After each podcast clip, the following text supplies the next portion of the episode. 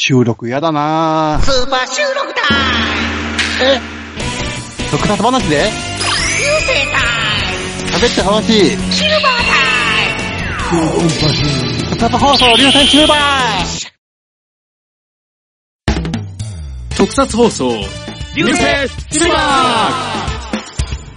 はい、というわけで、後半はですね、はいはい。お便り紹介のコーナーということで、はいはい。えー、ハッシュタグ、流星シルバーに来たコメント、または、メールフォームからいただいたメッセージ、はいまたは、ミキアンの YouTube チャンネルの方に届いたメッセージ等々、紹介していきたいと思いますけれども、はい。まずはですね、えーはいはいメールフォームから来たはいはい。メッセージの方からはい。紹介していきたいと思いますけれども、はい。えーハンドル名、ホットケーキさん、はい。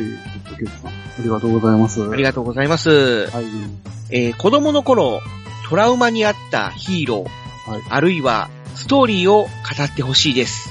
えー一例として、ヒーローの顔が怖い、はいはい。顔が怖い怪人や怪獣、はいはい。ストーリーが怖い、ストーリーがショック、はいはい。ストーリーが子供にはきつかった、あなどですとあ。はいはい。いうことで、うんえートラウマ特撮を、まあ、語ってほしいと、うん。いうことなんですけどもそうですか。ははい、い。ありがとうございます。ありがとうございますで、えまた検討させていただきます。はいまあ、どのみちね、フェザーノートさんが、まあ、いて、3人の時にやった方がいいよね、これはね。まあまあまあね。もうまうんた、検討させていただきます。はい、あのーザーさんと考えていきますので、ありがとうございました。はい、はありがとうございました。はい、続きまして、いはい。ハンドル名、椿ライドウさん。はい、ありがとうございます。同じく特撮トークテーマということですけれども、はいはい。えー、メッセージです。はい。お三方、はじめまして、はい。椿ライドウと言います。はい、はじめまして。今回、ルパパとの最終回のお話ということで、はい。僕のお気に入りのシーンについて少しだけ書きます。はいはい。前回のルパンレンジャー活躍もすごく良かったですし、最終回前半のルパンレンジャーとパトレンジャーの回想シーンから感じられる絆やルパンレンジャーらしい事態の解決策も良かったです。はいはい。そして、それ以上に良かったのが、助けられるシーンです。うんどこまでネタバレしていいのかわからないので、この辺のお話をお三方に話してもらえればと思いますということでまたメールします。それではという、あれ？あれ？これルパンレンジャーの回に来たお便りじゃないのかな？あ、おこれ、ーん？ルパンレンジャー対パトレンジャーの時に、の前に来た。これ紹介してないよね。してないね。あらー、ごめんなさい。読み飛ばしてましたね。あれれ、来てたんだ。ああ。ありゃりゃ。本当はこれ、前回の、はいはい。その、俺が休んだ回で はい、読まないといけないお便りだったんですけども、ごめんなさい、はい僕がちょっと休んでたもので、はい。見つけられなかったみたいで、ちょっと呼び飛ばしてましたね。ごめんなさい。ああ、どうも。はい。一応はい、そうですね、ルパンレンジャー対パトレンジャーの回で読んでいただきたかったということでね、本当にちょっと読めなくて申し訳ございませんでした。はい。すいませんはい、えっ、と、すいません。そうですね。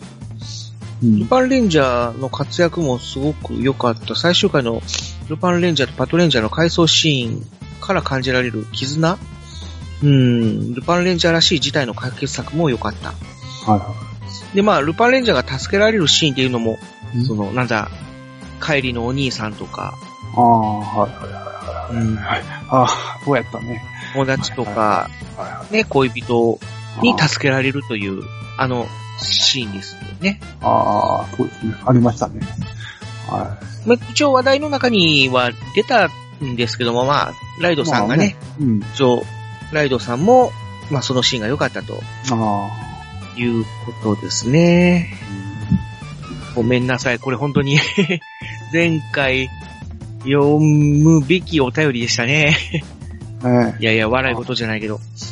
はい、どうもすいませんでした。これからはちょっとメールボックスの方も、まあ、ね、一応みんなでチェックして、まあ、読み飛ばしのないようにちょっと注意していきますので、はい、また、すいません、よろしくお願いします。はい。よろしくお願いします。ということで、えー、メールフォームの方は以上ですけれども、じゃあ続きまして、ミキアンの方の YouTube チャンネルに来たコメントをお願いします。はい。えー、YouTube に来たメールを読みます。はい、お願いします。えっとです特撮系顔出し YouTuber、タカチャンネルのタカさんからいただきました。タカさんありがとうございます。ありがとうございます。えっ、とですね、僕ね、前ね、タカチャンネルさんなのに、タケチャンネル、タケチャンネルって言って、名前ずっと間違えて呼んでしまってまして、それね、あの、俺が一人でやってる、あの、YouTube の生放送の時もいつも間違えるん名前を。タケチャンネルタカチャンネルさんなのに、タケチャンネル、タケチャンネルさん、タケチャンネルさんで、いつも間違えてるんで、タケちゃんマンじゃないんだから。はい。で、お名前間違いは気にしないで大丈夫ですよ、気にしないでどころか、完全に、もう、タケチャンネルやと思い込んでたんやと。ね。思い込んでる。もう脳がね、脳がもう、タケチャンネルって覚えてるから、覚えてるからで、それそれは間違いでしょうが。間違い。まあ、タカチャンネルはね、あ、まだあるんですよ。それだけじゃない。特撮ガガが毎日笑えますよね。奥さんと毎回楽しく見てますよ。話、えー話は変わるんですが、僕はシルバー仮面にハマってます。ほ途中路線変更をしましたが、やはりストーリー的に路線変更前の方が面白いですが、う。うん。戦いのシーンの効果音、殴ってることが昔から違和感があって気になってました。はあと、シルバー仮面ジャイアントになり、路線変更しましたが、えー、春日構造は、えー、無鉄砲が売りみたいだったのに、路線変更後は、第14回宇宙人が中に入っている観音像菩薩像を破壊しようとしたとき、止めようとする役回りで、キャラ変わってしまったなと思いました。また覚えていると、えーまた覚えてもらえるために、ハッシュタグつけときますね。笑い。という。ありがとうございます。ありがとうございます。シルバー仮面。まあ仮面ねえ。んどうですか、まあいつかは知らなあかんネタやなと思ってるんですけどね。ああ。前、あの、うんあれではやりましたけどね。うん路線変更の時には話したんですけど、多分その時。のコメントだと思うんですよね。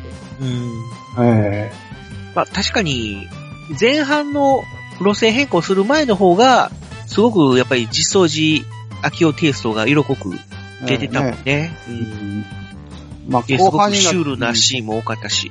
なんか、大人っぽい演出がかなりあったように覚えんのよね、シルバーか大人っぽい、うん、うんそうね。なんかこう、うんちょっと子供番組というよりもっていう感じのね。まあ、なんかこう単純明快じゃなくて、ちょっとこう、複雑回帰みたいな感じの、まあうん。要素もあったんだけど、まあどうしてもやっぱりねあの、裏番組に負けてるということで、うん。まあ路線変更せざるを得ないということで、まあこれもいろいろとね、まああの、実装邪教としては路線変更はしたくなかったらしい。なんか路線変更して、あの時のスタッフ、あの、シルバー仮面のスタッフがね、うんまあ、あの、実装寺さんは1話と2話しかやってない、じゃあやってないんですけど、ああ、そっかそっか。はい。うん、テンションがさ下がったみたいな感じは言ってましたけどね。まあね。うん。まあ、まあ、またそのシルバー仮面の話を、またする時があるかもしれないんで、その時また、うんはいよろしくお願いします。はい。よろしくお願いします。はい。えー、青いカナリアさん、あ青いカナリアさん。はい、ありがとうございますりが。とうございます。流星シルバーのパーソナリティの皆さん、こんばんは。こんばんはあ。今日は二人しかいませんが。先日の打ち切り特撮ヒーロー作品特集での、うん。サッカー電撃隊の件のお便りを読んでいただき、誠にありがとうございました。ああ、はいはいはい。はいはいはい。えー、私は V シネマ、うん。百獣戦隊ガオレンジャー VS スーパー戦隊を見る前は、テレビを見るだけの隠れ、隠れ徳オタ、あ、まあ、特撮ガガガみたいな 感じだね。だったのですが、うん。本作品を見てから、特撮ヒーロー作品の雑誌や書籍、うん。グッズを買うようになったので、ドラマ特撮ガガガでの主人公の気持ちがよくわかります。ああ、なるほどね。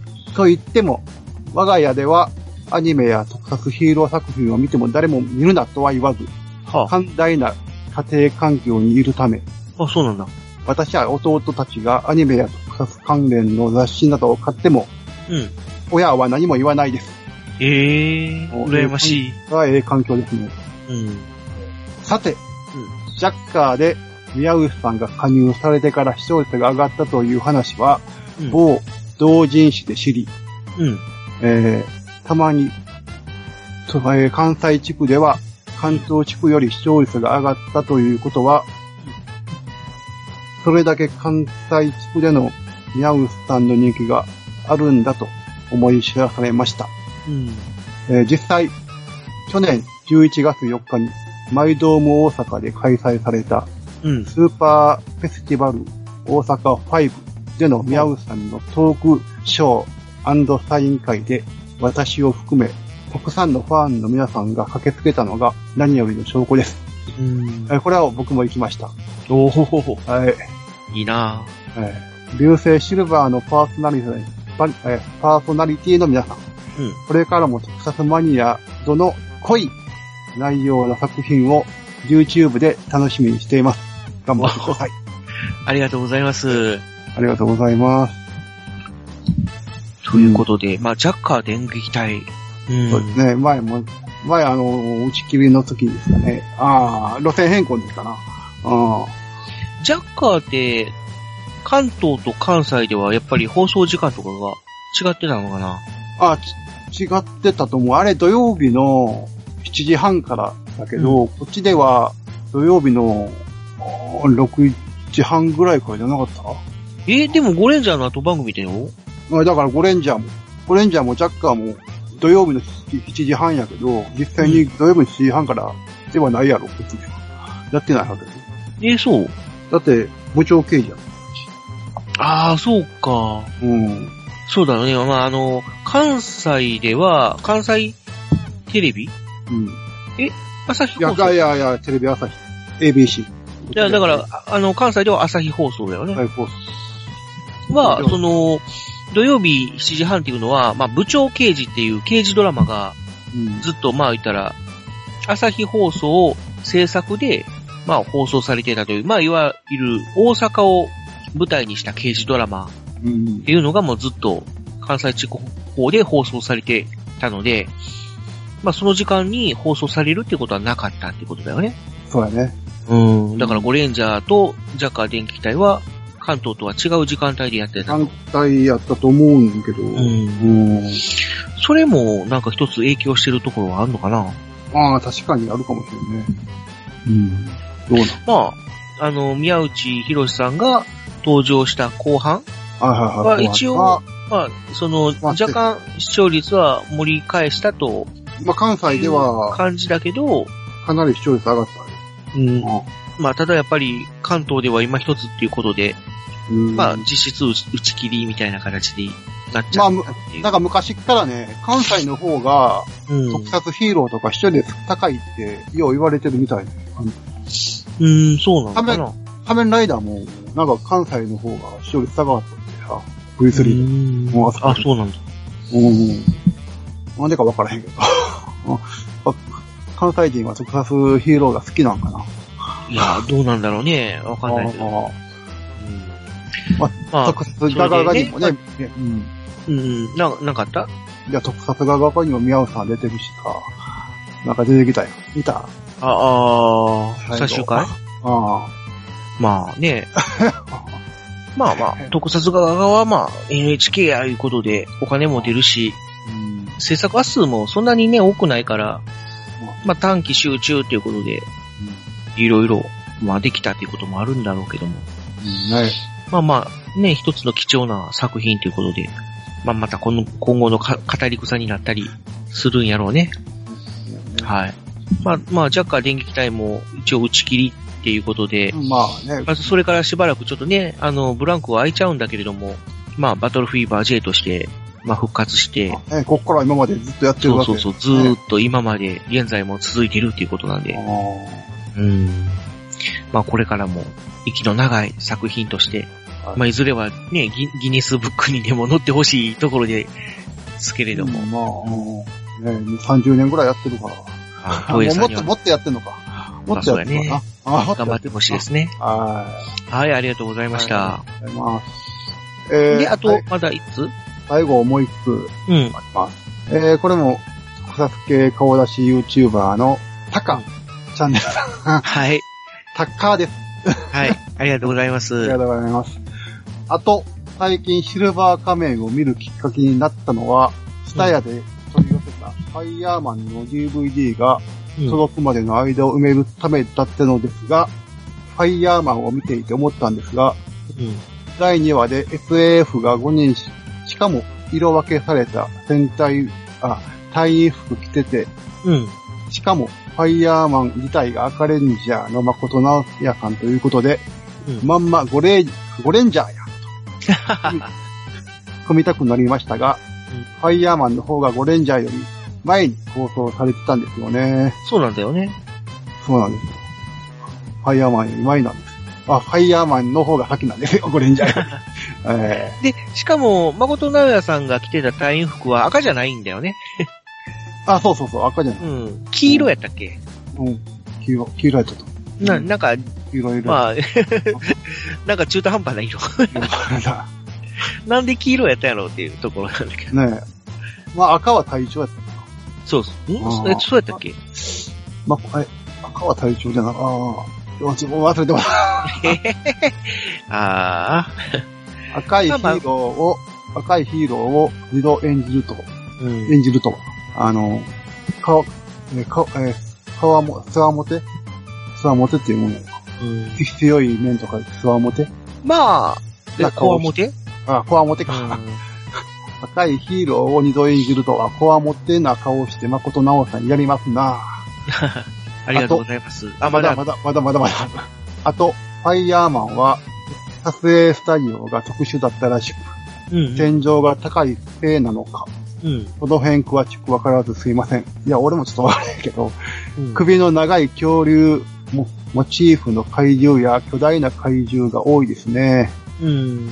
あと、シルバー、あと、流星シルバーという名前の由来は、シルバー仮面からですか？ああ、そうなんね。シルバー仮面と流星し人間ゾーンから。あと俺はお思思ってるんやけど、それ、これ、フェーターさんが付けた名前やからね。まあそうなんだよね。聞いてみるとわからないです。うん。うん。まあなんかそういう特撮っぽいっていうこと。まあまあ、特撮はっぽい名前っていうことで、流星シルバーうん。になったとは言ってます。うん。うん。えー、ミキアンさんのこのチャンネルを紹介した動画を見たとき、真っ先にシルバー仮面を思い出したもので、うん。あまあまあね、まあシルバーって言ってるから、まあ大、まあシルバー仮面を思い出すかな、思い、特撮版やったらね。ああシルバー仮面の裏番組はミラーマンですが、ミラーマンの DVD ボックスにはミラーマンのパイロット版が収録されてますね。はいはいはいはい。そうね。この、その主人公役が、シルバー仮面の柴敏夫さんということで、うん。何か運命的というか、どうい、どういった事情か知らないですが、パイロット版ミラーマン自体、初期のシルバー仮面のように、口元が、まあ、開い、開いたマスクですし、そうなんだよね。何かがあったんでしょうね。笑い。ということです。ありがとはいうございます。。ありがとうございました。で、シルバー仮面をやっていた、やっているし柴敏夫さんが、ミラーマンのパイロット版をやってるっていうのは、うん。おしかも裏、裏番組。まあでもパイロット版っていうのは、まあ別に、あのーテレビで放送される映像じゃないからね。まあまあそうね。まあ関係者筋、まあ例えばスポンサーとかに、これがあの、こんな作品を作りますっていう、まあイメージとしてうん見せるやつだから。うん。でもやっぱしね、なんか運命的な感じがするわ。うんだって、シルバー仮面の裏番組ミラーマンやし。まあまあ、それはそうなんだけどもね。あ結構だからパイロット版と本放送版とは、いろいろと配役とかね、そういうデザインが違うっていうのは、まあ当時はよくあったことなんでね。あ、まあまあね。まああの、マグマ大使もそうだし、あの、スペクトルマンもそうだし、あと、なんだ、P プロとかは結構そういうの多いもんね。そうだね。うん。でもまあ、あんまりでもパイロット版って表に出ん出えへんから、そうそうそうそうわからへんけど、うん。まあ見た役者さんが違うね。かんうん。考えてみたら。うん、そうだよね。うん。だからまあ、多分そういうことやとは思うんだけど、ミラーマンも。ね。うん。あと、その、ファイヤーマンもある意味、手こ入れ作品というあか、あ、まあ、てこういうしたね。うん、途中で、その設定が変わるっていう、まあまあ、ヒーローものの一つ。変身の掛け声も変わった。うん。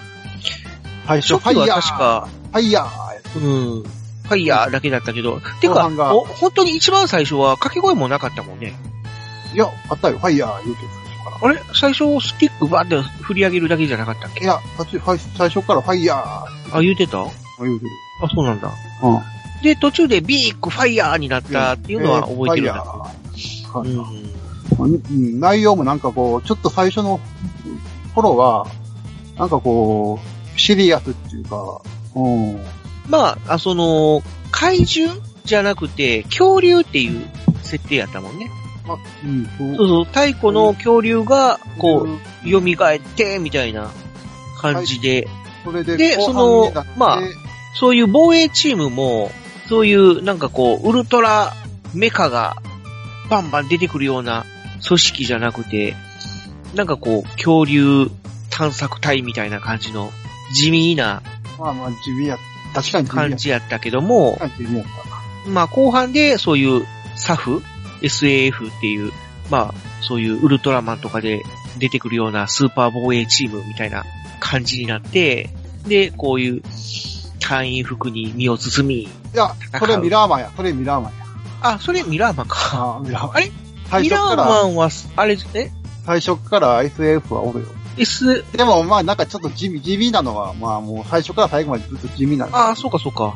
うなんかミラーマンとこんがらがっちゃった。ん。か、流れがあってる。あれ、でも、最初からあんなカラフルな戦闘服着てたっけ？まあ、太ったよ。あ、そうか。あ戦闘服は着てた。うん。まあ地味なのは、SF も地味なのは地味。なんかこう、思い出しながら喋るとやっぱり、あれやね、こう、ボロが出るね。うんまあずっと最初、ミラーマンの話してるなと思って。下調べ大事。はい。うんはい。じゃあまあ、これぐらいにしときましょうか。はい、ありがとうございありました。がとうございました。はい、ということで、以上で YouTube の方は、これで終わりたいと思いまはい。じゃあ、ハッシュタグ、いきますかね。す。はい。ハッシュタグコメントは、えーっと、11月14日の、ラランさんの、えー、なんだ、はっちゃんなのにバラバラマンより郷秀樹とはさすがですっていうところまで、紹介したということなので、その続きから紹介していきたいと思います。はい。はい。まずはですね、11月16日にいただいた、イクラムさんのはい、ハッシュタグコメントなんですけども、ありがとうございます。Listening to 特撮放送流星シルバー第7号、カッコ後編ということで、はい、聞いていただきありがとうございました。あございました。ははい、続きまして、い、えー、ゆいまるカッコ快速旅団さん、はい、ありがとうございます。配信お疲れ様です。ありがとうございます。お疲れ様ポッです。ドキャストと快速旅団の PR もしていただきありがとうございます。はい。パンパパーンは、透明ドリちゃんのオープニングよりです。ということで、そうだよね、考えてみたら。あ 僕らはなんかパンパパーンとかって勝手に言ってたけど、あれだよね、透明ドリちゃんのオープニングの、あ、うん。なんだっけ、歌詞が、ラララララララパンパパン。パーンだよね。そうそうそう。たたたたたタタタタタパンパパンと。そこのパンパパンなんだよね。ああ。そうですね。何のパンパパンだろうとか言われて初めて、あ、そうやそうやっていうことではい。気づきました。うん。ありがとうございました。はい。ありがとうございます。はい、続きまして、はいはい。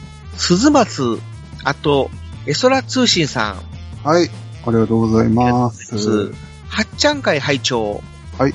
やっとわかるやつ来たお関西圏だったので、ハード組くらいまではい、この時間帯の番組見てから学校行ってました。はいはいはいはい。斉藤春彦さんあがはいはい。CM でブレイクしちゃった時は、嬉しいやら寂しいやらでした。というあことあ、はい。関西圏でね、で。うん。ハード組って朝やってたかな？俺記憶がない。ハード組、マリン組から続いてたんじゃなかったっけ？た。いや、あの、モリモリぼっくんまでは朝や、やってたんよ土曜日の7時半から。それ以降、あの、あれ、中華なパイパイとかの、あ、中華なパイパイの前か、これ。マリン組。ハード組。ま、ま、前だよ。前やな。うん。で、でもそこら辺って、朝やってたんかな？俺記憶がないんだけど。でも、ずーっと、その後、メタルヒーローシリーズは朝やったよ。いや、これメタルヒーローシリーズじゃないやん。え、でも、その続きじゃないの？いや、違う。これだってあの、あれやん。ロボットハッちゃんからの流れのやつやから、うん。うん。朝やってたんや。まあ俺ただ見てなかっただけなんかもしれないけど。うん。なんか夕方、ね、3チャンネルでやってたイメージがあるんやけど、俺？うん。か。うん。やっぱり資料がないと全然ダメだな。うん。まあ、この人が言ってるんやから多分朝やってたんでしょうね。うん学校に行く前に見てたってことだから。うん。間違いない。だからもう朝、しかも学校行くっていうことは、平日っていうことだもんね。いや、土曜日。あ、土土曜日。の朝7時半から。土曜日って、あー、まあ僕らが子供の頃は確かに土曜日は普通に学校ある日やったもんね。うん。まあ半ドンっていうかまあ午前中に終わる、うん、あの、時間割だったけども。い今はもう土曜日学校ないんだよね、確か。うん。わからん。完全に週休2日制になったんじゃないの？わからへん。やったのかな。うん。まあ、はっちゃんの時は、まあ、朝の7時半からやってたから、学校、俺も学校行く前に見てから学校行ってたから、うん。うん。もりもりぼっくんまでは、俺の記憶の中では、もりもりぼっくんまでは、見てから学校行ってた。うん。そうやったあ、俺はね。うん。それ以降はちょっと分からへんけど。はい、ありがとうございましありがとうございた。ます。はい、続きまして、バッドダディ、あ、ごめんなさい。ちょっと、あのー途中で、うん。スキャッチアットバっていうところで切れちゃうんで、普通にあの、バッドダディさんと読ませていただきます。すいません。はい、ありがとうございます。えー、ジオウの入浴剤の CM、聞いたことがあると思ったら、流星シルバー。はいはいはいはい。はい。まあ今回オープニングで、ちょっとパロディしましたけど。パロでやりましたんで、まあ笑っていただけたらはい幸い、はい、幸いですけど。はい。ええまあ、ね、あの、流星シルバーで使ってるのは、まあ、ライセンスフリーというか、まあ、一応、有料なのは有料なので、うん。まあ、割とそういうプロの方が使ってるうん。曲も多く、なんていうのか、ラインナップされてるっていうサイトあから、まあ、ちょっと使わせてもらったっていう形なんですけども。あ、うん。うん。まあそこはね、まあ一応、曲を使わせてもらうのに、まあある程度その使用料というのはお支払いする形なんだけども、うんなんでそこから借りたか、借りたって言いますか、購入したかっていうと、その、いかにも特撮っていう曲が多いんだよね、そこ。うん。だから、その、いろいろ探して、まあ、この流星シルバーのテーマソングは、この曲が合うんじゃないだろうかと。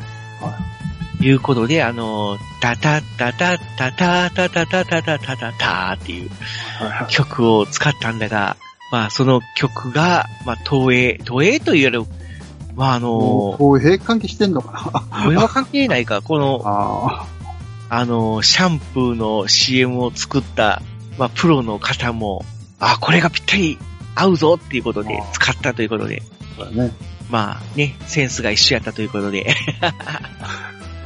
ああまあ、よかったんちなみに、その流星シルバーのエンディングで使っている曲も、その、テレビくんっていう雑誌はい。に、あの、付録としてついてくる、あの、DVD、はい。テレビくんオリジナルの DVD っていうのが付録として、まあ、ついてくる。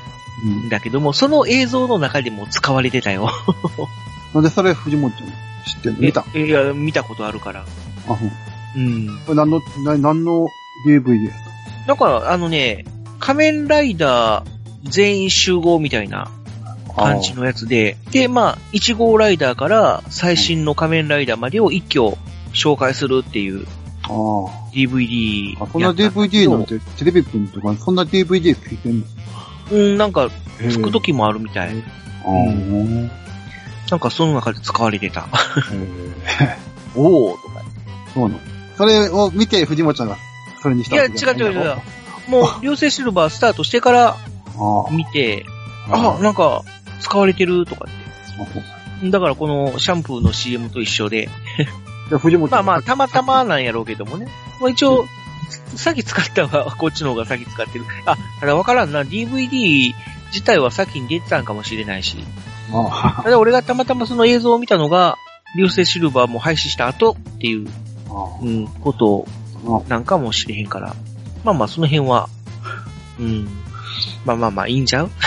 まあとにかくまあ、センスがあるってことやな。いや、まあセンスが合うというか、まあね、そういう特撮っていう、う使ってる。ん、向こう側が使ってる。プロが使ってるとやなそうそう。まあ、その、いかにもそういう昭和チックみたいな、そういういかにも特撮ソングっていう感じの曲がなかなかやっぱりね、あのーないからね。その辺は、まあ、ちょっとやっぱりこだわりたかったっていうのもあったんで、まあお金払ってでもっていう感じで使ってます。はい。はい、ありがとうございました。あはい、じゃあ続きまして、ラランさんからいただきました。はい。ありがとうございました。仮面ライダーのトカゲロンの回を見た。はいはい。バリアーはバリアとかバリアーでも馴染んでるので、バーリアっていう発音にちょっともやもやしておるという。ああ、はいはいはいはいはい。確え、かに何、バーリアって。確かにね、あの、あ、トカゲロンのか。トカゲロンの回で、うん。資料とか、うん。トカゲロンとかが、うん。バリアって言うじゃない？バーリア。ああ。なんなのよね。まあ多分この英語読みして、バーリア言ってるんちゃう？あ、R が2つ入っとうから、あ、そう、そうか、なるほどね。B-A-R-R-I-E-R か。うん、だからバーリア。まあ、B-A-R でバーって読めるもんね。うん。で、R-I-E-R でリア。だから、やっぱバーリアって呼んでまうんちゃうーん、なるほど、そういうこうとじゃあ分からへんけど。昔はバーリ仮面ライダー V3 のあの、え、だ、なんだっけ、あの、ライダー V そうそう、仮面ライダーって言ってたのはすごく記憶に残ってるけど、なんであの、誰やったっけ？サソリ慶徳ちゃうわ。何やったっけ？ドクトルゲーがね。ドクトルゲーか。ドクトルゲーは仮面ライダーって言ってたんやろな。まあ、あれはこの、や、やってた役者さんが、なんか、こう、イインパクトつけたい、みたいな感じで、ああ、ラカメンで、ライダー。かこう、平成になって、うんそのドクトルゲーが、まあ、あの、役者さん変えて、はいはいはい。リリメイクというか、はい。まあ、再登場したあ、デケードの、時も、あ、ディケイドの時が、あの時も仮面ライダーって言ってたっけ？だからその前にして、仮面ライダー、デケード前作をリスペクトして、わざと仮面ライダーって言ってた。うん。あれはちょっと特徴的やなと思った。まあ、そういうネタも面白いね。このバーリアっていうのは、R、R が水筒からバーリア呼んだんやと思うけど、わからへん、わからへん。だから、昔のってそういうの多かったよね。例えば、あの、カメラのことをキャメラって言ったり。ああ、キャメラってまだ、藤岡弘はまだキャメラっていう。あ、キャメラ。キャメラ。キャメラがこっちを向いた時に、とか言って。だからまあ、英語読みっていうか、そういう読みなんかな。わかんないけど。うん。はい、ありがとうございました。あはい、続きまして、はいパンタンさんからいただきました。あああ、はい、ありがとうございます。りがとうございます。遅くなりましたが、最新回まで拝聴しました。はい。アイゼンボーグ、ボーンフリー、コセイドンのタイトルを聞き、子供の頃にうっすら見た記憶と、アルミのお弁当箱を持ってきたことを思い出しました。その後あったタンサー5も含め、含めた特撮なのかアニメなのかわからない作品のお話も聞けると嬉しいですとああ、はい。いうことですね。まあ、この特撮なのかアニメなのかわからないっていうのは、このね、あのー恐竜探検隊ボーンフリーうん。と、その後番組の、えー、アイゼンボーグと、このタンサー5っパンサーファイていうのが、いわゆる、その人間の部分はアニメーションなんだよね。そうそう。まあ、で、その特殊メカとか、恐,、えー恐竜というか、怪獣というか、うん。の部分は特撮という作品だったんだよね。まあそういうことで、まあこれは特撮なのかアニメなのかっていうことなんだけど、僕らとしては特撮扱いまあ、俺ら、うん、そうやね、特撮扱いかな。ということで、まあうんその特殊撮影を用いているのであれば、まあ特撮っていう、そうやね。まあニュアンスでいいのかなと思ってはいるんだけど、ただまあその例外として、まあ時代劇っていうのは、時代劇？うーん。まあ一応、ほら、時代劇も特殊撮影といえば特殊撮影じゃん。それは、ライオン丸とかじゃなくて？うん、じゃなくて、普通に例えば暴れん坊将軍とかさ、うん。水戸黄門とかっていうのもさ、まあ言ったら特殊な撮影をしてるわけじゃん。まあ、まあ、特殊な。まあある意味合成したりとかさ、うん、してるっちゃしてる。忍者シーン、忍者が出てくるシーンとかは、ん。そういう特撮使ったりとか、あと、ね、ほら、お城、実際にはないお城とかを合成で映したりとか、うん。まあ、まあ、難しいとこやけど、それはまあ、特撮そうなんだよ。よね。それを、まあ、特撮って言っちゃうと、まあ、本当に幅広くなっちゃうから。だから、ね、いわゆるヒーローもの？まあ、僕らが扱ってるのは、まあ、まあ、ヒーローもんとか、まあまあ、まあまあ、あとはまあ、怪獣もの？とか、まあえ SF というか、うん。まあそういう感じ？そうですね。になるけども。うん。まあまあまあ。まあまあ、もちろん、タンサー5とか、ボーンフリとか、アイゼンボーグとか、うん。アステカイザーとか。あ あ、だね、アステカイザーね。アステイカイザーは、そうやな、その、戦うシーンになると、なぜかアニメーションになるという。いや、そこは特撮でやらなあかんやろっていうところを、なぜかアニメでやったという。戦うところは特撮やろって思うに。あ、これだけアニメなんねんな。まあ、だから、いや、やっぱりアスアステカイザーって、やっぱりプロレスが関わってるから、まあどうしてもほら、特撮でやるとなると、なんかリリングの中で戦わないといけないっていう、地味な映像になるから、っていうのもあるんちゃうかな。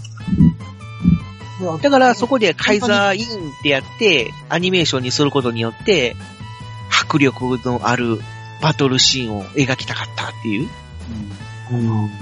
基本だからプロレスだから、リングの中で、リンクの中では戦ってたっけかな、あれって。いやだからカイザーインしたら、まあそのまあ、すごい、もうそのリングの中といえども、なんかすごい、もうタイガーマスクとか、まあああいう感じの、もう派手なバトルシーンを描けるっていう、うん感じやったから、まあそういう演出が欲しかったのかな。派手まあな。かもしれんな。うんちょっと話脱線しちゃったんで、あ、はいはい元にはい。戻しましょう。ははいい、ありがとうございましたありがとう。ございました。はい、えー、続きまして、はい。えー、水沢表情筋さん、あありがとうございます。ありがとうございます。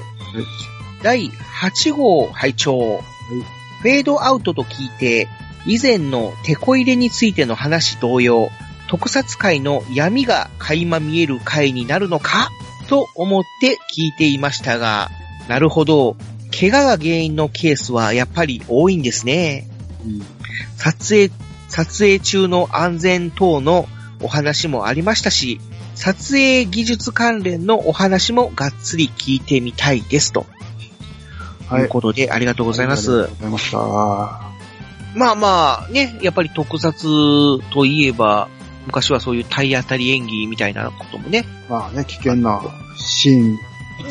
ねもう多かったということで、うん。割とそういう怪我とかね、そういうのも多かったっていうねうん。まあその辺は今はね、ちょっと安全面も考慮して撮影されてるということで、で、今は、うんそんなに怪我みたいなことはそんなにないんでしょうね、今は。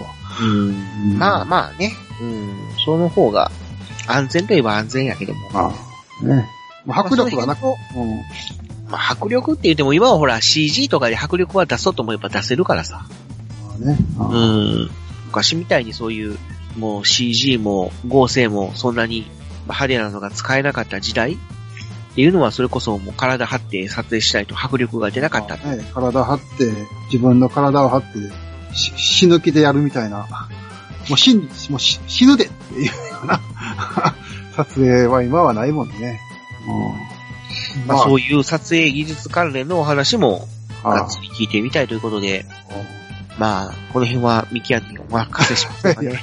いや、宮内さんの話しかできへんけどね。はい。狭いな。はい、ありがとうございましはい、あたり。がとうございます。なんとかこの11月中 ?11 月はこなそうか。終わらせていきたい。あとちょっとなんで。はいはい。はい、えー、バッドダディさん、ありがとうございます。ありがとうございます。第8号拝聴、はいフェザーさんの気配がん、俳優さんの怪我、いギャラ問題、はいスケジュール問題、はいある意味今となっては調べることもできますが、当時としては昭和特撮のミステリアスな雰囲気に一役買っているといえば聞こえは良いけど、問題はないに越したことないですね。ということです。うんありがとうございました。ありがとうございました。まあ、さっき僕が言ったことと重複しちゃうんだけども、はいまあまあね、今は、まあその CG とか合成とかも、もう普通に、なんていうのか、すごくリアルにできるので、まあ、うん。問題はないに越したまあことはない。ね、まあ、け、怪我とかの問題はまあ、ないでしうんょう。うん。ままあでも、そそれでも、うん。割とね、そういう、そのアクションシーンとかは、やっぱり、今でも、そういう、まあ、ちょこまあ、たちょこ盾というかね、そういう、まあ、寸止めっていうか、うん、まあ、で、まあ、俳優さんによってはバク転したりとか、ね、そういうアクションこなす人もいるし、やから、まあ、それもやっぱりちょっと一歩間違えば、怪我のもとっていうことになるから、やっぱり慎重にあやらんと、まあね、まあ撮影が撮影中にそれで怪我とかして出れなくなりましたってなると、まあそれはそれでね、問題があるから、まあ、今の時代はね、うん。そうそう。まあ実際ね、藤岡弘さんとかも怪我して、もまあう出れなくなったこととかもあったんで、まあ怪我の巧妙といえばね、まあその 2, 2号ライダーが成功したっていうことで、まあそれはもう怪我の巧妙っていうことだからさ。考えてみたら、あの、主人公が大怪我して、あの時はまあそんなに問題になってなかったけど、今やったらもう、多分大問題かな。まあ、まあね、そうなると思うし、うん、うん。まあちょっとデリケートな世の中になったもんで、そうやね。まあ、その辺は、まあ自粛、に。自粛、自粛で、うん。なかなかまあまあその分、ね、うんそういうと、なんかこう CG とかが発達したから、ね、CG ね。うん。まあまあまあしょうがない。それは時代の流れだから。はい、ありがとうございました。ありがとうございました。あはい、続きまして、ラランさん、いただきました。ありがとうございます。りがとうございます。流星シルバー第8号、出なくなるキャラって意外に多いんですね。子供の頃は主人公が突然ヨーロッパに行ってしまっても気にならんかったくらいで、ましてや隊員が出なくなったなんてのは記憶にも残ってなかったね。ということで、まあ、ね、ちっちゃい時は、そんなに気にはせえへんのかな俺もしてなかったような気がする。そう。でも、まあそもそもあんまり主人公以外は眼中にないっていうか、まあそういう見方をすることも多かったからね。うん。まあ、数が少なければね、例えば、あの、科学特捜隊とかだったら、まあ、流行った、井出嵐、藤明子、で、村松キャップっていう、くらいだったらスッと覚えられるけれども、うん。まあ、ウルトラセブンもね、あの、ん？うん、ウルトラセブンもあの、なんだ、毒虫三太夫さんうん。は、まあ、ウルトラマンでも出てたから顔は覚えてるけど、それ以外の隊員っていうのは、大人になってからようやく認識したっていう。あ、そうなんか。俺うんちっちゃい時にさ、うん。か帰ってきたウルトラマン見とって、ちっちゃい時に再放送やっても、うん再放送、うん。あゼロワンが出てると？あ、そうそうそうそう。あの人は、確かに、うんあ、これあの、仮面ライダー、仮面ライダーじゃないや、うん機械だゼロワンの人だっていう。だって俺、ずっとゼロワンに変身しろゼロワンに変身しろって思ってたもん。ちっちゃい時。うん。なんで変身せえへんのかなって思いながら見てた。あとはその、あの人、あの、白獅子仮面の人。あ白獅子仮面の人はあんまりこう分からへんかったけど、あ、あ、そう。かいあの、ウルトラマン太郎で言うと、東野栄心さん、あ副隊長、副隊長は俺ずっと八着のお父さんだと思って見てた。俺もず、は家帰ったら八着おるんやろなと思いながら見てた。あまあ、割と個性のある人は覚えやすいよね。あ、そういう意味では。うん。ううん。ん。だから、まあ、ザットの隊員さんは割と、こう、個性があったから、比較的、覚えてる。うーん、い記憶にはあるけど、あやっぱタックは、あ。隊長と、タックは、ね、北と南うん以外は、あの、太っちょの人ぐらいしか そうなんだ。記憶にない俺もちっちゃい時、ちっちゃい時、ウルトラマンエースとウルトラマンレオ？まあレオに関してはは本当に、ねえ、もう、主人公とモルフした以外、誰みたいな感じだったもんな。あんまり記憶になかったってもうほとんど制服着てるだけで認識してたっていう。うんうんちっちゃい時記憶になかった。まあ、あとはそのシナリオというかドラマ？まあドラマはね、大体、まあまあ。やっぱりこう、隊員を掘り下げるようなドラマ作りをしてたら、まあ記憶にも残りやすいけうん。レオはあんましてなかったから、レオもそうだし、エースもほとんどもう北斗と南がメインやったからさ。うん。まあ帰ってきたウルトラマンは割と、まあ、帰ってきたウルトラマンのメンバーは、ね、王秀樹が割とね、いろいろ。隊員さんと絡んだりとかしてたから。まあ時には喧嘩したり、うん。まあと時には助け合ったりみたいな感じで。うん。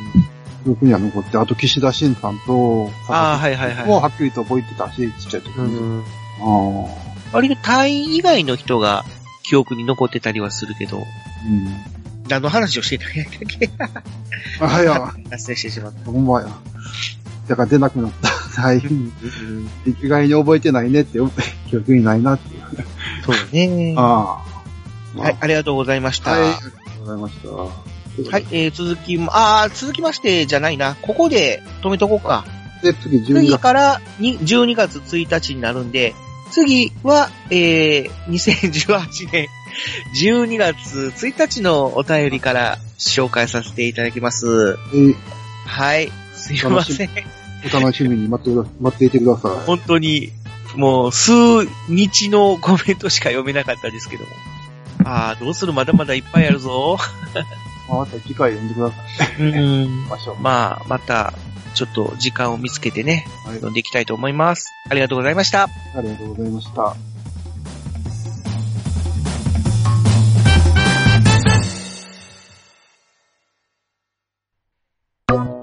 ねえねえ、ヨマくん、これ、読める？はいはい。うんえーっと、ついに君も、これを使う時が来たようだね。うしょうしょ。それは？老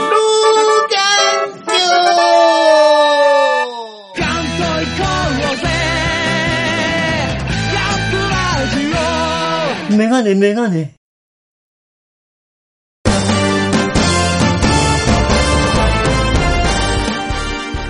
はい、というわけで、はい、第14回もエンディングのの時間となってしまいましあた。はい。そうですね。さあ、今回で流星シルバーは終わってしまうのか、この世界から消えてしまうのか、この回が。封印されへんことをほんまに祈りながら、今回は。はい終わりたいと思うんですけど。はい。ね、もう、皆さん、まあ、あの、干されないように しましょう。はい。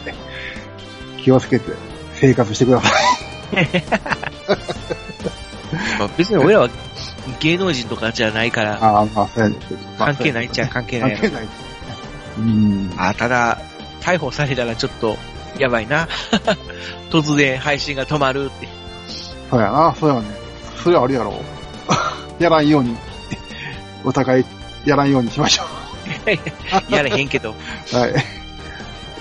まあ、ね、なかなかちょっと3人が揃わないということで、そうですね、なかなか揃いますね。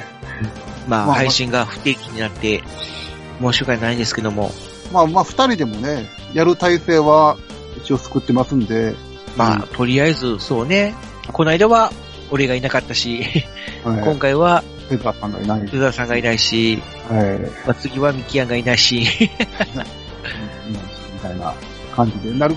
もう、まあしばらくは何回かは続くと思うんですけども、また三人でね、元気をね、逮捕されなければやっていき この番組が。この この番組が続く限りやっていきたいと思います。はい。はい。ということで、じゃあ今回はこの辺にしたいと思います。はい。はい、お相手ししましたのは、えー、藤もっちと、ミキアンでした。それでは次回第15回というか、優勢作戦第15号 をお楽しみに。はい。さよならこの回封印されへんことを祈ります。で、ドドンパシー封印します。はい。